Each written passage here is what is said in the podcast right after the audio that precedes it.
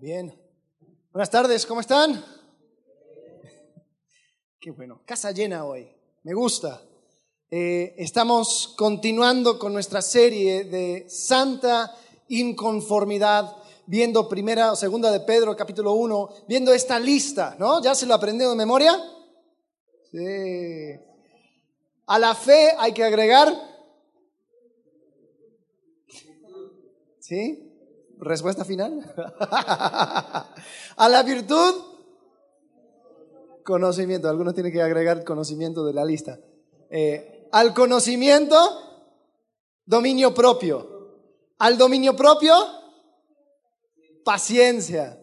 A la paciencia, piedad. Algunos van agregando otras cosas.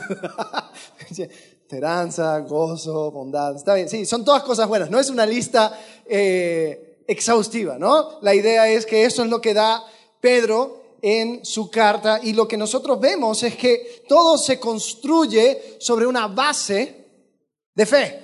¿No? Hablamos acerca de fe y decimos que a estas cosas no es que cuando termino digo, ah, ya tengo virtud, listo, ya ahora voy a continuar la otra cosa. No, no, no. Tengo que seguir creciendo por el resto de mi vida en cada una de estas cosas. Entonces, eh,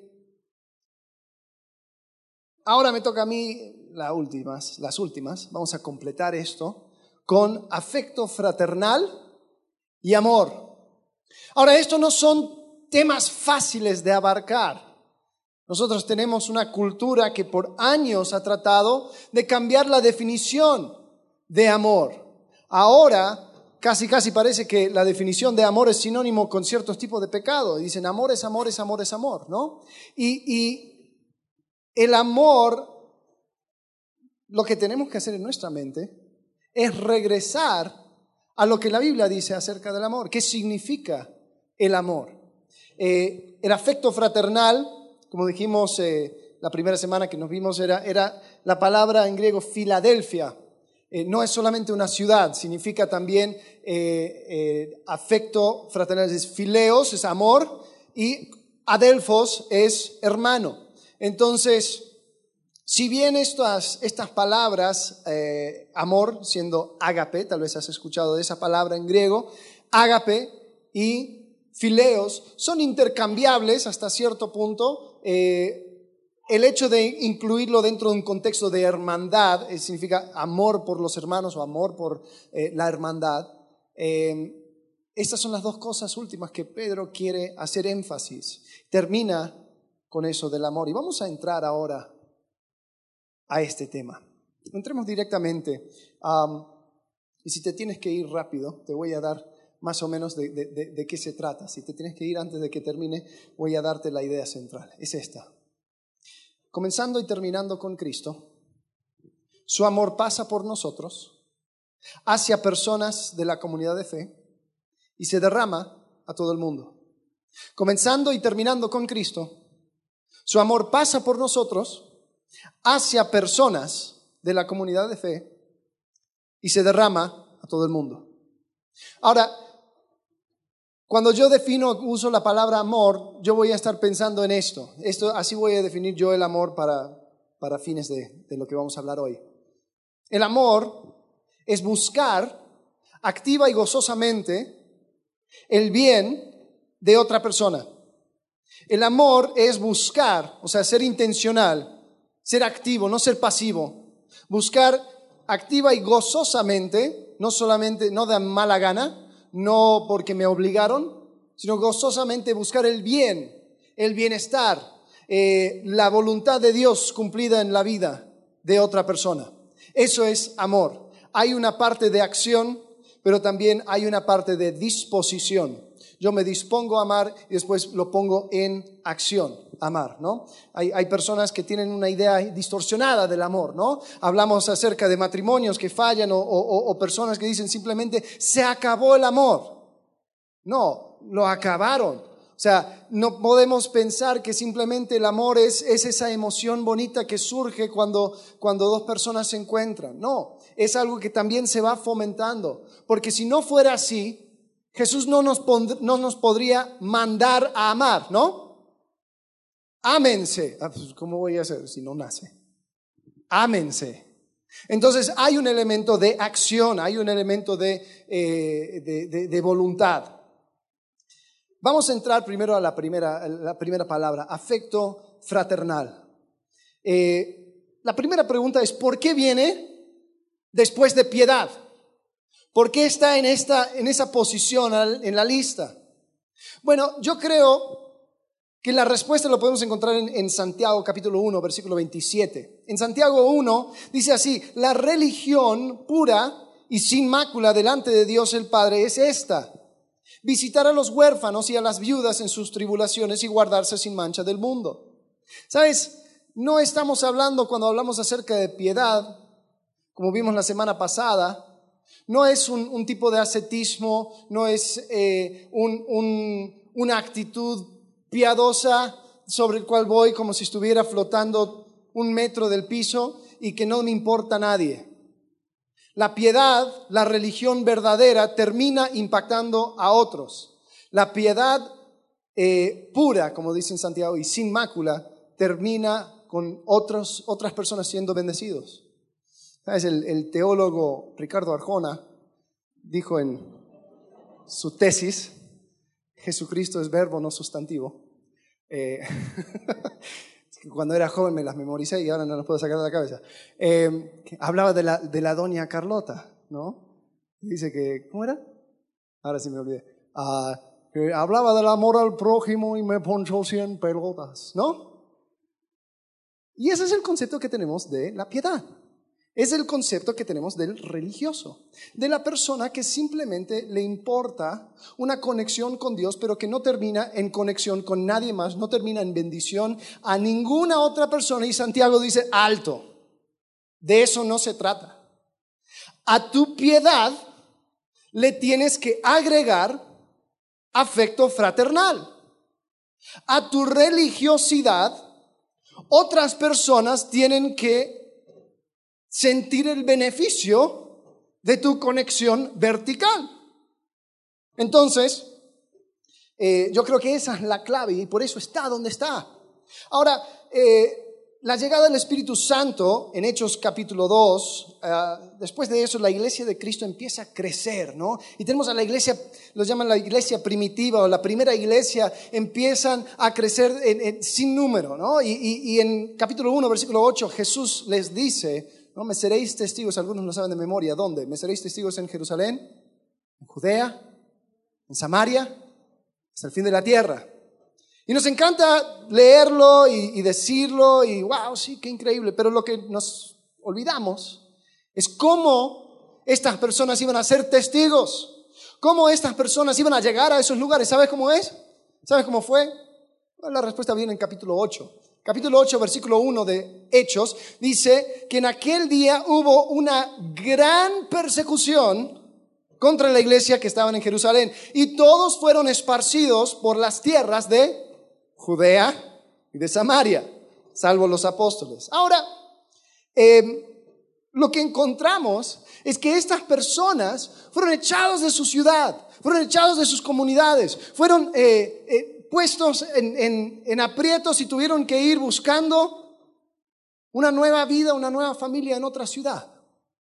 Y estos de el camino, como les decían los primeros cristianos, se necesitaban eh, entre ellos. Eh, había, había una, una unidad que se formaba en la adversidad. Suele suceder, ¿no? La adversidad une a las personas. Entonces estas pequeñas comunidades empezaron a crecer y una mezcolanza de judíos, de griegos, de romanos, eh, de, de ricos, de pobres, de amos, de esclavos. Y lo que pronto reconocieron era que lo que más importaba era el afecto fraternal y la unidad dentro de la comunidad. Eso era lo primero. Solo que no siempre lo hicieron muy bien. Si vemos los pasajes, las cartas que mandaban los apóstoles a las iglesias, nos damos cuenta que esto era algo difícil. Sigue siendo difícil, ¿no?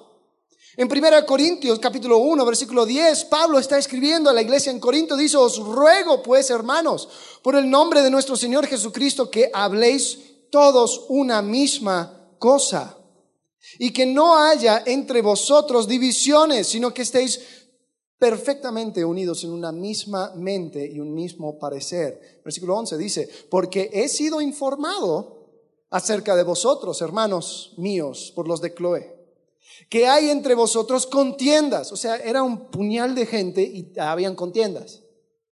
Dice, quiero decir que cada uno de vosotros dice, yo soy de Pablo, entonces había faccionalismo. Había algunos que decían, yo soy de Pablo, otros, yo soy de Apolos, yo soy de Cefas. Y los más santurrones decían, yo soy de Cristo. ¿eh? Entonces, en una pequeña iglesia había disensiones. No habían pasado ni 100 años de la muerte de Jesucristo, la muerte y resurrección de Jesucristo, y ya estaban, estaban sufriendo desunión. En Filipos también habían problemas. En capítulo, capítulo 4, versículo 1, dice, así que hermanos míos y deseados, gozo y corona mía, estad así firmes en el Señor, amados. Versículo 2, ruego a Evodia y a Sintique que sean de un mismo sentir en el Señor. Entonces tú piensas que las, las peleas entre viejitas no, no, no trascienden. No, está aquí uno en la Biblia. Entonces habían dos señoras que no se ponían de acuerdo y Pablo tenía que entrar y decir, oye, mira, por favor, que estén de un mismo sentir.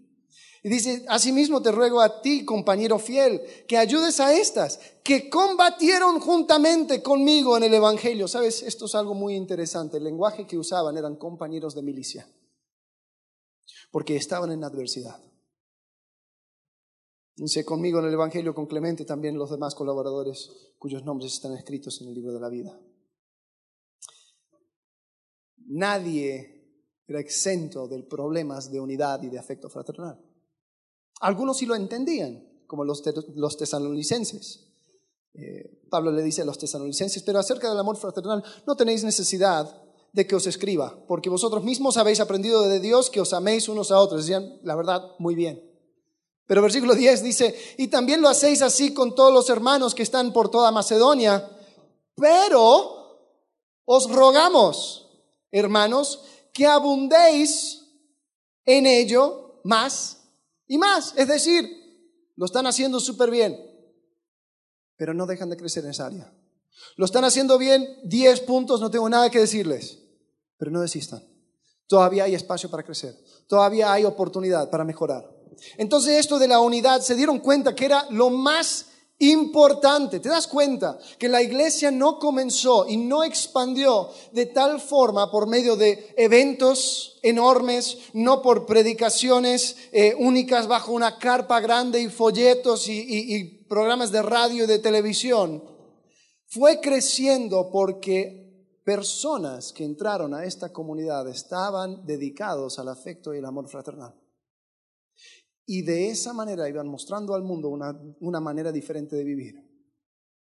Uno de los, los, primeros eh, escritores, uno de los, los, les llaman los padres de la iglesia, eh, él escribía, decía, los paganos nos, nos, ven y dicen entre ellos, wow, cuánto se aman entre ellos.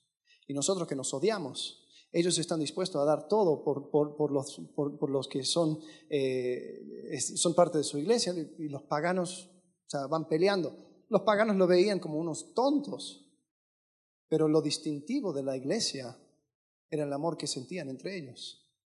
Entonces a eso nos motiva, a eso nos anima Pedro, crecer en afecto fraternal. ¿Sabes? Hay algo curioso acerca de el ser humano. El ser humano solamente se une, como te dije, en tiempos de adversidad. Miramos a la iglesia eh, en otras partes del mundo y vemos, wow, ellos sí están muy unidos y, creo que es bueno y es comendable, pero hay una parte de esa unión que nace porque pues no tienen de otra. Si yo salgo de esta comunidad, pues pierdo mi trabajo, pierdo, pierdo mi familia, pierdo todo lo que tengo, entonces aquí estamos unidos y entienden y ven la importancia de estar unidos. Ahora la pregunta es, el hecho de que hay paz, el hecho de que estamos bien, el hecho de que no te necesito, ¿eso baja mi responsabilidad de estar unido? ¿Eso baja mi responsabilidad de seguir creciendo en afecto fraternal? Para nada, para nada. ¿Sabes? Algo curioso sucedió conmigo el año pasado, se inundó mi fraccionamiento. Eh, ni siquiera había llovido tanto, solo que un, eh, un tubo se había tapado, entonces se vino todo el agua para, nuestro fraccionamiento y andaba caminando hasta aquí en agua y lodo. Eh, se llenaron algunas casas de lodo, todos los, em, las, eh, las cosas para el agua, se me olvidó el nombre, se tenían que lavar porque estaban debajo de la tierra y todo. Y los tinacos, sí. Em, entonces, fue muy interesante, ningún coche podía entrar o salir del fraccionamiento porque estaba todo lleno de lodo, había cerrado la calle. Y cuando sucede, todos los residentes del fraccionamiento sacaban su cabeza como tortugas de su, de su casa a mirar y a ver y, y, hablar con sus vecinos y decir, hola vecino, ¿cómo está? No, muy bien. ¿Y qué sucedió con su? No, esto. Y, oh, wow. ¿Y, cómo, cómo puedo ayudar? Mira, que tengo esto y me falta tal cosa. Ah, claro, te, te, presto esta herramienta. Y, empezamos a conocernos, ¿no? Ya no, no era hola vecino, ahora, ah, no me llamo Jorge. Hola Jorge, ¿qué tal? Sí, no, mira, que tengo. ¿Quieres algo de tomar? Sí, claro, ah, no pase. Y, era, wow, un momento de comunidad y paz y amor. Y eh, dijimos, ¿qué pasó? Se drena el tubo quitan el lodo, inmediatamente todos entran a sus casas y nunca les vi más. Eh, hay, algo extraño que sucede en el ser humano en cuanto a la adversidad. Cuando, cuando juntos pasamos por adversidad, nos unimos. Pero el momento que eso eh, ya se resuelve, adiós, no te necesito. Entonces, eh, me puse a pensar, ¿no? Pablo hablaba eh, a la iglesia en los Efesios, decía, eh, son compañeros de milicia. Eh, nosotros estamos en una guerra. Y el problema con esta guerra es que no es una guerra de carne y sangre. Esta guerra es una guerra espiritual. Y es una guerra que nosotros, si quisiéramos, podríamos ignorar. Me puse a pensar también en la Segunda Guerra Mundial. La Segunda Guerra Mundial fue la guerra más sangrienta de toda la historia. En una sola batalla murieron más de un millón de personas. Yo no puedo comprender eso. Sin embargo, todo sucedió en el continente de Europa y en Asia. En América casi no se sintió, casi no se sintió la, la, Segunda Guerra Mundial. Sin embargo, había muchos países que habían declarado la guerra y participaron en la Segunda Guerra Mundial. Uno de ellos es México. México mandó su escuadrón 201 y estaban peleando en Japón. Estados Unidos también había mandado tropas. Pero algo curioso que sucedía en este continente es que continuamente la ciudadanía tenía que ser recordado de que estaban en guerra. No, no pasaba en Francia, donde escuchaban las bombas, donde escuchaban las tropas, donde veían la gente pasar por las calles, pero sí aquí en América tenían que ser recordados de que, hey, estamos en tiempo de guerra y tenían que hacer eh, propaganda para ir mostrando e ir educando al pueblo diciendo, hey, eh, hay, maneras de que tú estando aquí también puedes luchar, puedes ser parte. Y, iban creando un sentido de nacionalismo, una idea de que nosotros estamos unidos eh, estamos, somos parte de algo mayor, algo más grande que nosotros y, se, va fomentando lo más que se pueda la identidad nacional, ¿no? Porque la nación entera estaba comprometido en esta guerra. De, ahí surge la, la propaganda, ¿no? Porque yo creo que tranquilamente una persona aquí en México en los años 40 podría olvidarse por completo de que había una guerra y que México estaba participando, ¿no? ¿Sabes? Como que si no existiera pero estaban en guerra. Efesios capítulo 6, versículo 10 dice, por lo demás, hermanos míos, fortaleceos en el Señor y en el poder de su fuerza. Vestíos de toda la armadura de Dios para que podáis estar firmes contra las acechanzas del diablo. Porque no tenemos lucha contra sangre y carne, sino contra principados, contra potestades, contra los gobernadores de las tinieblas de este siglo, contra huestes espirituales de maldad en las regiones celestes. Por tanto, tomar toda la, armadura de Dios para que podáis resistir en el día malo y habiendo acabado todo, estar firmes. Tú tranquilamente podrías vivir el resto de tu vida ignorando el hecho de que tú, como parte de la iglesia de Cristo, estás en guerra. Tranquilamente.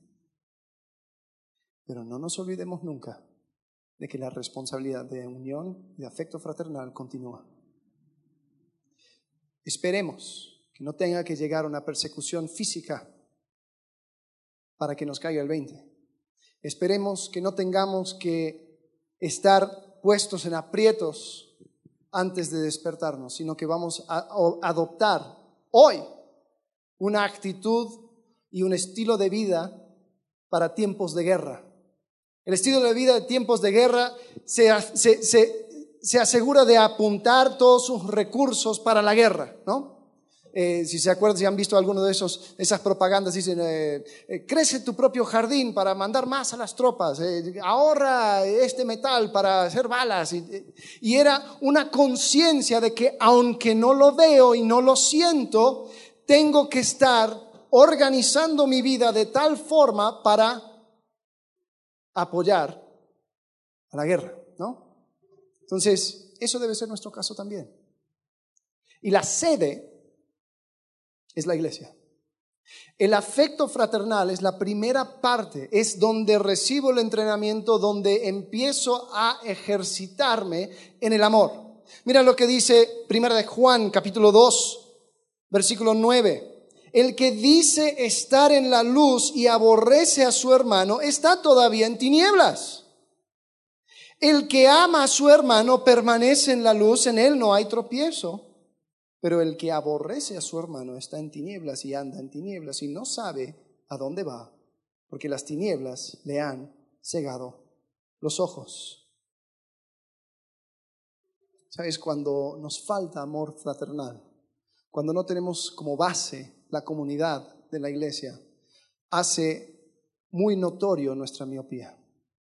Hace muy notorio el hecho de que yo no puedo ver más allá de mi frente más allá de mi propia vida, mis intereses, mi familia inmediata, y no he entendido que la sangre de Cristo me ha regalado una familia mucho más grande. Yo he sido comprado por su sangre y ahora soy parte de su iglesia. Y ahí es donde debo de crecer en este afecto fraternal. ¿Sabes? Hace unos años eh, visité una logia amazona. Eh, había un amigo que estaba interesado en entrar y dije, pues, bueno, había un día, un día de visitantes y dije, eh, dale, voy a entrar, voy a ver qué onda con, los masones. Y, entré y desafortunadamente no pude cacharles en una reunión secreta, ni pude ver sus saludos secretos. tenían un día de visitantes y sirvieron espagueti y refresco, pero desilusión total. Eh, pero sí pude hablar con algunos de los, de los miembros, de los hermanos, porque ellos son, son hermanos, es una hermandad, esto los masones. Y, me llamó muchísimo la atención de que ellos decían que esto es independiente de religión, es, simplemente una, una, sociedad anciana, que ellos dicen que viene de los arquitectos del templo de Salomón y no sé qué. Y y ellos dicen, no, nosotros somos como familia, nosotros nos ayudamos. Eh, la esposa de tal eh, tenía cáncer, entonces eh, yo con este otro empezamos a, aportar y hicimos un fondo y después, no sé, tal y tal y tal, tomaron sus, motocicletas y salieron por un fin de semana y la verdad se crea esta, esta hermandad, y usaba esa palabra, ¿no? Y yo me puse a pensar, dije, wow, qué interesante, porque algunos decían que eran, que eran creyentes y tenían sus iglesias. Pero me surgió la pregunta, ¿por qué hay la necesidad de entrar a una hermandad cuando Cristo ya ha creado una hermandad? ¿Qué hace falta en sus iglesias que ellos tienen que ir buscando otros vínculos para sentir esa misma conexión? ¿Será que no estamos creciendo en el afecto fraternal? Como deberíamos y vamos buscando afuera lo que se supone que deberíamos tener adentro?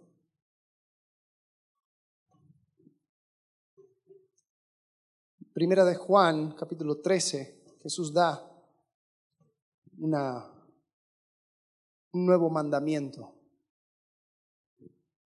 Les dice, que os améis los unos a los otros. Ahora, eso no era nuevo, eso desde Levítico decía, ámense, ¿no? Amad a tu vecino, a tu prójimo como a ti mismo. Entonces esa primera parte no era nueva, que os améis los unos a los otros, pero dice, como yo os he amado, que también os améis unos a otros. O sea, lo que estaba moviendo era la métrica, eran las reglas, porque en Levítico decía, como no tienes punto de referencia, ama a otra persona como tú te amas a ti mismo, porque no amas a ninguna otra persona más que a ti mismo. Entonces, ámales así. Jesús lo amplifica. A Jesús le encantaba hacer, mira, ¿te gusta esto? ¿Te parece difícil? Mira, ahí te va. Lo voy a poner a 11. Dice, cambia la regla ahora ámense como yo te he amado. ¿No? Y dice, en esto conocerán que sois mis discípulos, si tuviereis amor los unos con los otros. Nuestro testimonio más poderoso es el amor que nos mostramos los unos a nosotros. Tenemos que rescatar ese título hermano para que ya deje de ser sinónimo con, ups, me olvidé tu nombre, y empezar a entender el peso que trae el hecho de haber sido comprado por la sangre de Cristo y juntos tener una herencia por medio de Cristo en los lugares celestiales. Tenemos que entender que esto del afecto fraternal es la base. Yo no puedo pretender amar a la gente algunos se caracterizan y dicen, yo soy, yo estoy lleno de amor, yo soy muy amoroso, yo amo a todos. Espérate, comienza con la base. Porque si esto no lo tengo, si aborrezco a mi hermano, ¿qué luz pretendo derramar? ¿Qué luz pretendo tener? Sigo en tinieblas. Entonces, por eso dice, a tu piedad agrega afecto fraternal. Y al afecto fraternal, ¿qué? amor. Este es el pináculo. Este es, esto es lo, lo más alto. Esto es lo que completa el círculo, lo que termina todo y envuelve todo de estas características que hemos estado viendo en estas últimas semanas. El amor, el ágape, el amor desinteresado, el amor que no busca lo suyo propio, el amor que se vacía totalmente de sí mismo para buscar el bien de otra persona. A esto esta es la cima. Y sabes, tal vez tú dices, no, pero yo pienso en este tema de amor y, lo que se me viene a la cabeza es un hippie que está en la esquina regalando flores a todo el mundo. Amor y paz y paz y amor. O sea, ¿cómo, cómo amo a todos? Porque si afecto fraternal era lo que se limitaba en la comunidad de fe, amor, ágape, no viene con condiciones. No dice ágape para los hermanos, es amor a todos. Yo tengo que mostrar amor activamente y gozosamente, buscar el bien de otras personas y eso aplica a todo el mundo. Entonces, ¿cómo hago? O sea, ¿cómo, cómo puedo amar de esta manera? Porque ¿sabes cuál es el problema con el amor? El amor es riesgoso. El amor es peligroso. El amor me expone. El amor me hace vulnerable. El amor muchas veces me abre a ser lastimado, ¿no? ¿Cuántas personas después de haber sido lastimado por una persona dicen, nunca más me voy a entregarte de la manera que me entregué, ¿no? Nunca más voy a ser así de vulnerable, voy a cerrar mi corazón por completo porque he sido lastimado. ¿Y en qué consiste ese, ese dolor? ¿En qué consiste esa herida? En que yo amé y no recibí el amor de la misma calidad, ¿no? Yo amé de una forma, tal vez me entregué a mí mismo, tal vez me di por completo y la persona lo despreció. Y eso uh, duele. Entonces decimos, ¿sabes qué? Nunca más. Y sentimos que tenemos el tanque vacío. Pero es el amor que debe ser nuestro motor. Mira lo que dice 2 Corintios capítulo 5, versículo 14. Porque el amor de Cristo nos constriñe pensando esto, que si uno murió por todos, eh, luego todos murieron, y por todos, versículo 15, murió, para que los que viven ya no vivan para sí, sino por aquel o para aquel que murió y resucitó por ellos. Entonces, ¿cómo puedo amar en un mundo lleno de ingratos? ¿Cómo puedo amar arriesgándome a ser vulnerable? Tengo que entender que todo comienza con Cristo. ¿Sobre qué basamos toda esta, esta lista de virtudes, toda esta lista de cosas? ¿Sobre qué lo basamos? ¿Sobre qué? La fe. Lo basamos sobre fe. Sobre tu fe construye todo esto. ¿Pero fe en qué? ¿Fe en fe? ¿No? Somos, somos como aquellos que dicen, no soy espiritual, pero no religioso. Entonces, ¿qué? O sea, tengo una sensación vaga de fe. No, la fe está dirigida hacia qué? El hecho de que Jesucristo vino y de que tal manera Dios amó al mundo que ha dado a su Hijo unigénito para que todo aquel que en él crea no se pierda, mas tenga vida eterna.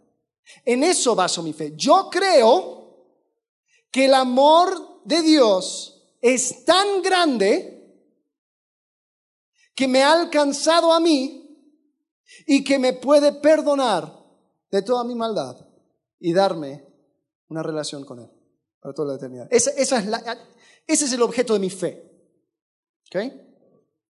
Entonces, sobre esa fe construyo. Comienza con amor, el amor de Cristo derramado hacia mí. Ahora, tratando de resolver este, esta pregunta de, cómo pues amo si el amar es peligroso, si el amar me arriesga.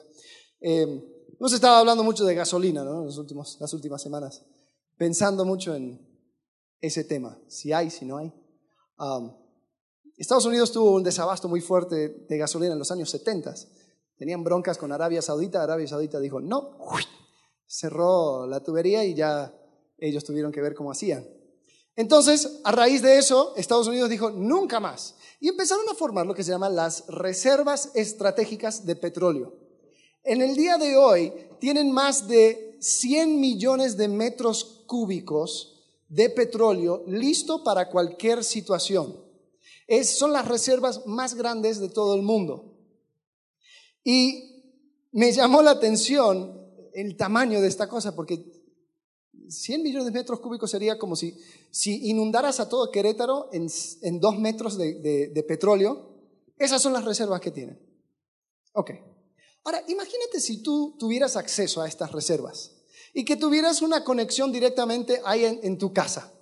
Entonces, cada vez que llegas a tu casa te falta gasolina y ya listo. Ahí continúo, ¿no? Tienes suficiente y no tienes que preocuparte de nada en cuanto a gasolina, ¿no? No me importa, que, que hagan lo que quieran. Yo aquí tengo, estoy bien. Ahora, imagínate que te levantas un día y te das cuenta, ahí ves un chorro de gasolina, y ves que va a la casa de tu vecino. Y dices, este desgraciado me ha estado robando gasolina del tanque de mi coche. El problema está en todos lados. Hay que acabar con esto. ¿Cómo me sentiría? ¿Me dolería? Tal vez estaría un poco defraudado. Diría, ah, pues, me hubiera preguntado mi vecino. Me hubiera hablado. ¿Pero eso causaría daño? ¿A mí? No. Porque la única cosa que tengo que hacer es volver a cargar. Sí tengo una reserva infinita de gasolina. ¿Sabes? La reserva del amor de Dios es infinito. No hay nada que se pueda comparar con el amor de Dios. Tenemos una reserva estratégica de amor que nunca se va a desabastecer. Entonces, cuando yo me pongo a preguntar, y me pongo a ver, digo, es que si yo amo, si yo ejercito el amor, si yo me, me hago vulnerable, la gente no me van a pagar con la misma moneda. La gente no me van a amar como yo les amo. Yo voy a tener un déficit de amor, va a haber una deuda de amor. Y muchos de nosotros andamos por la vida olvidando e ignorando de que tenemos la toma hay en casa. Porque Dios nos ha entregado todo el amor que necesitamos. No tengo que ligar mi identidad al amor que tú me das. No tengo que ligar mi sentido de cómo soy como persona porque tú me desprecias. Sí, duele, sí, pero, pero no me afecta a lo largo. Porque Cristo me ha perdonado. Jesús habló de esto en la parábola del sirviente que, debía una infinidad de dinero y el rey le perdonó. Dijo, sí, está bien, no te preocupes. E inmediatamente se da vuelta y encuentra otro siervo que le debía muy poco en comparación y le quiere tirar la cárcel. Y nosotros lo leemos y lo vemos y, y nos reímos, nos parece ridículo. Porque si fuiste perdonado de tanto, ¿por qué te molesta la pequeña infracción? Lucas 7, 47 dice, por lo cual te digo que sus muchos pecados le son perdonados, porque amó mucho. Mas a quien se le perdona poco, poco ama. Ahora mi pregunta es esto. ¿Quién ha sido perdonado poco? Hay alguien que dirá, no, la verdad, yo, Cristo no tenía que gastar mucho en mí. Tal vez una limpiadita, una puliadita, Empieza de faros y ya. No. Cada uno de nosotros necesitamos muchísimo, muchísimo perdón. Teníamos que entender y aferrarnos a la toma del perdón de Jesucristo. Y sabes qué? No me tengo que preocupar al extenderme en amor hacia otra persona. Porque pueda que no me paguen con la misma moneda, pueda que no me, no me traten de la misma forma. Pero eso no me debe de importar. Porque todo el amor que tengo, todo el amor que necesito lo recibo de mi Salvador. En Efesios capítulo 2, versículo 4, Jimena lo leyó, dice, pero Dios que es rico en misericordia, piensa en la abundancia en estos versículos, sobreabundante su gracia, por su gran amor con que nos amó. Checa los superlativos, o sea, él es rico, su gran amor, aun estando nosotros muertos en pecados, nos dio vida juntamente con Cristo, por gracia sois salvos. Y juntamente con Él nos resucitó y asimismo nos hizo sentar en los lugares celestiales con Cristo Jesús, para mostrar en los siglos venideros las que abundantes riquezas de su gracia algunos de nosotros mezquinamos nuestra gracia, ¿no? Con otras personas. Mm, no lo mereces. Mm, no, es que tú... Cuando tenemos a Cristo dándonos sus abundantes, abundantes riquezas de su gracia. En su bondad para con nosotros en Cristo Jesús. Porque por gracia sois salvos por medio de la fe. Y esto no es de vosotros, pues es don de Dios, no por obras para que nadie se gloríe.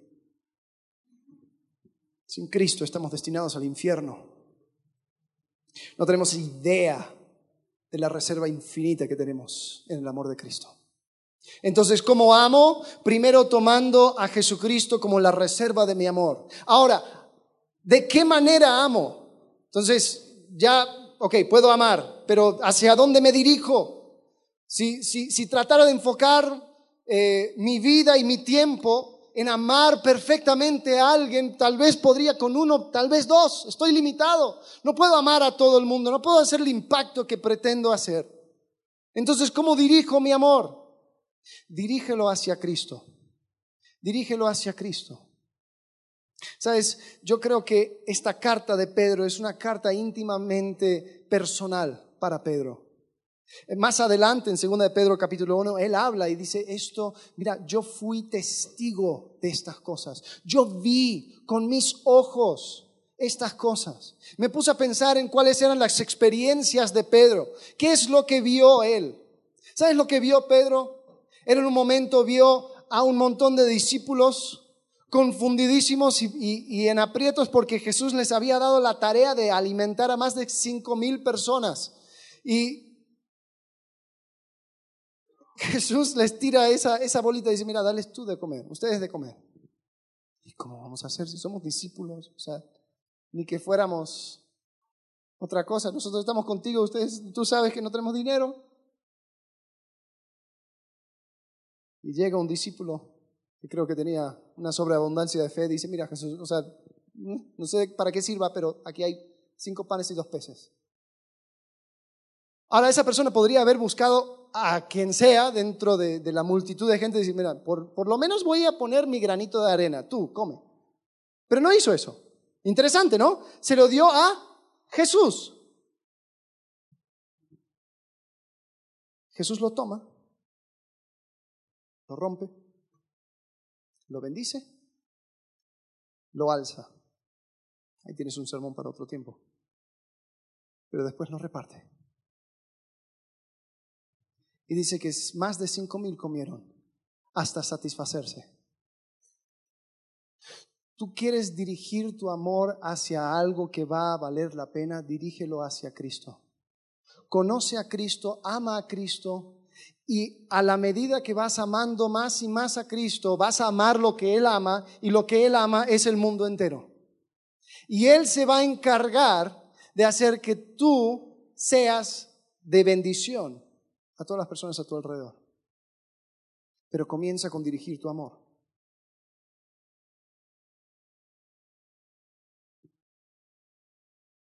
Es interesante que Pedro culmina todo con esta palabra, amor.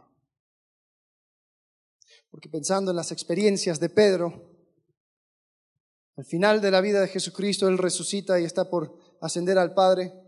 al final de la vida de Jesucristo, al final del libro, en Juan capítulo 21. Jesús le llama a Pedro y tiene una conversación con él. Le hace una pregunta. Pedro, ¿me amas? Pedro, oh, sí, Jesús, tú sabes todas las cosas. Tú sabes que te amo. Le pregunta de vuelta. Pedro, hijo de Jonás, ¿me amas? Sí, tú sabes, tú sabes que te amo. Pedro, ¿me amas? Una pregunta por cada traición. ¿Cuántas preguntas nos tendría que hacer a nosotros? Jesús le pregunta a Pedro, oye,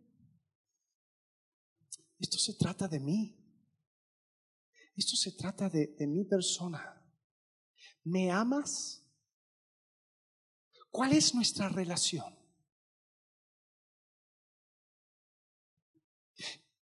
Y Pedro tenía de dónde agarrarse. El Pedro tenía que, que responder, porque él podría empezar a sacar su lista y decir, pero yo soy el que más celo tiene.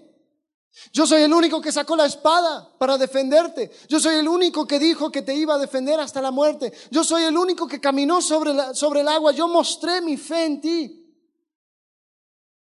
Yo conozco, yo entiendo, yo te sigo, yo declaro que tú eres el Hijo del Dios viviente. Yo. Sin embargo, al final de la película, Jesús le pregunta a Pedro, ¿me amas? Quiero que te hagas esa pregunta. Y que la tentación de sacar tu lista lo dejes a un lado. ¿Cuál es tu relación con Jesús?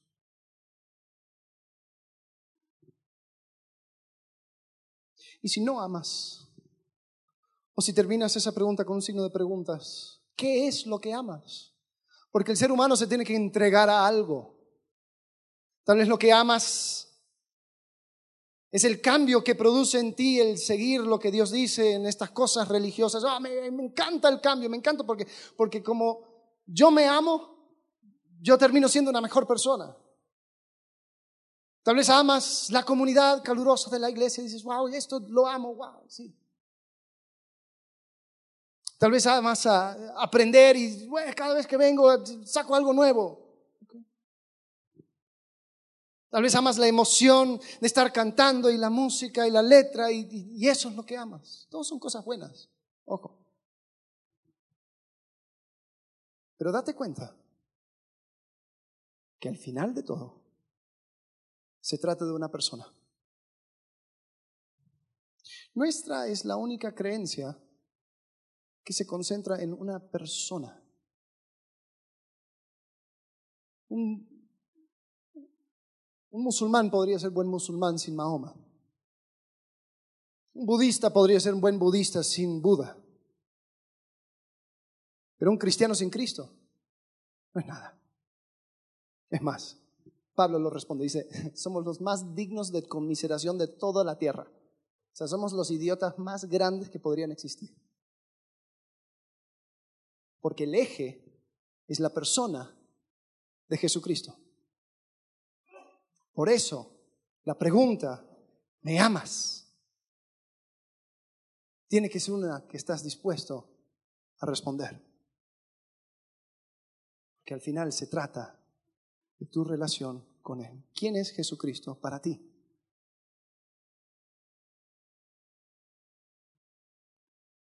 Si te acuerdas la respuesta que dio Jesús a Pedro, le dijo, apacienta entonces mis ovejas, pastorea mis ovejas, apacienta mis corderos.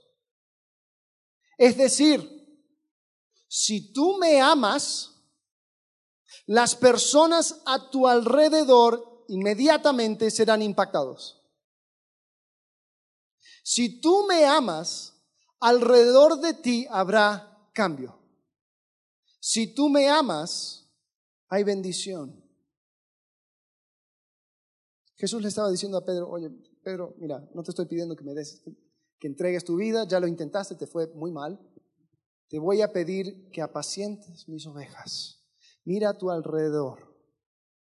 Estos discípulos, quiero que les guíes. Quiero que trabajes con ellos.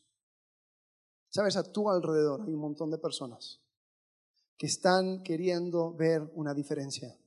Algo nuevo, algo que no es la misma mentira que te vende el mundo. Lo que quieren ver es una iglesia que se ama y una iglesia que derrama ese amor a todo el mundo. Porque como dije al comienzo, comenzando y terminando con Cristo, su amor pasa por, nosotros hacia personas de la comunidad de fe y se derrama a todo el mundo. Un teólogo, R.E.O. White, escribió así. El ideal cristiano solo, se, solo, puede cumplirse socialmente dentro de una banda de discípulos, un reino divino, la familia del Padre, la comunidad cristiana. En las escrituras, el amor no es una idea abstracta concebida para proporcionar una norma que se explique a sí misma y se, y se motive a sí misma para resolver el problema en cada situación moral. Está arraigado en la naturaleza divina, expresada en la, en la venida y muerte de Cristo, experimentada en la salvación y así encendida dentro de los salvos. Por eso es central, esencial e indispensable para el cristianismo, porque Dios es amor. Por eso Pedro termina y dice, lo que envuelve todo, lo que llega a la cima es el amor. Y sabes, sin amor, todo lo demás se vuelve totalmente inefectivo. Lo demás, si quito el amor fraternal, el afecto fraternal y el amor, y solamente me quedo con los primeros cinco, tengo un estilo de vida. Así como todos los, los libros que has leído, los, los coaches de vida que te han dicho, etc. Muy bien. Pero agrego el amor y por medio de Cristo podemos cambiar el mundo. Pero es entender que todo comienza y todo termina con amor. Comienza con yo entendiendo y recibiendo el amor infinito de Dios y termina con yo dando y mostrando y siendo un canal para el amor infinito de Dios. Tú estás aquí hoy porque alguien un día entendió el amor de Dios, lo aceptó para sí y te lo compartió a ti. Así completamos el círculo, así continuamos. En esto debemos crecer. Así que tomemos el desafío. Vamos a orar. Y con tu cabeza agachada, con tus ojos cerrados. Te quiero invitar a que pienses una vez más en esa pregunta. ¿Quién es Jesús para ti?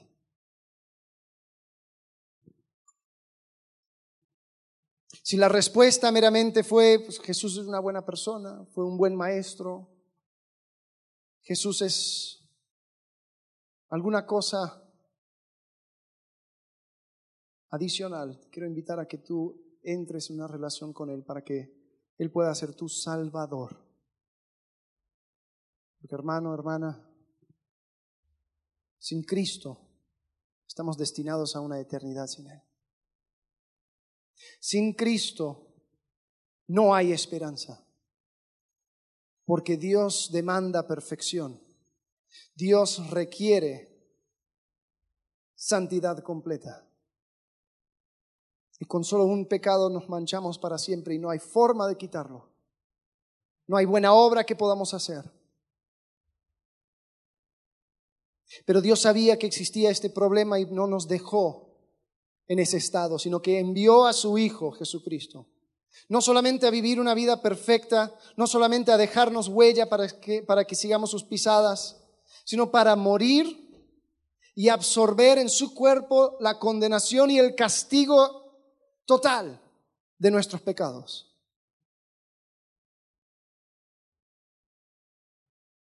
Pero la muerte no lo pudo vencer. Tres días después Él resucitó. Y hoy está sentado a la diestra del Padre invitándote en una relación con Él. ¿Qué hay que hacer? Hay que reconocer que tú no puedes por ti, por ti mismo. No hay obra, no hay nada que tú puedas hacer para satisfacer la demanda de perfección. Solamente el pedir perdón, pedir rescate, te pueda salvar. Entonces ahí donde estás, si tú quieres entrar en esta nueva relación con Jesucristo, puedes decirle, Señor, yo sé que he pecado, yo sé que merezco el infierno, yo te pido que me salves, que me des la vida eterna. Quiero estar contigo. Y si tú oras así, Él es fiel y justo para perdonar tu pecado y limpiarte de toda maldad. Y puede ser parte de esta familia, hermanos y hermanas comprados por la sangre de Jesucristo, participando en la herencia eterna. Señor, gracias porque tú eres bueno. Gracias porque nosotros amamos, porque tú nos amaste primero. Gracias, Señor, porque nos mostraste lo que significa y has dado de tus reservas infinitas de amor. Señor, lo has derramado sobre nosotros. Ayúdanos así a amar. Ayúdanos así a crecer nuestro amor para contigo, para así hacer el impacto que tú tanto quieres en este mundo. En el nombre de Cristo Jesús. Amén.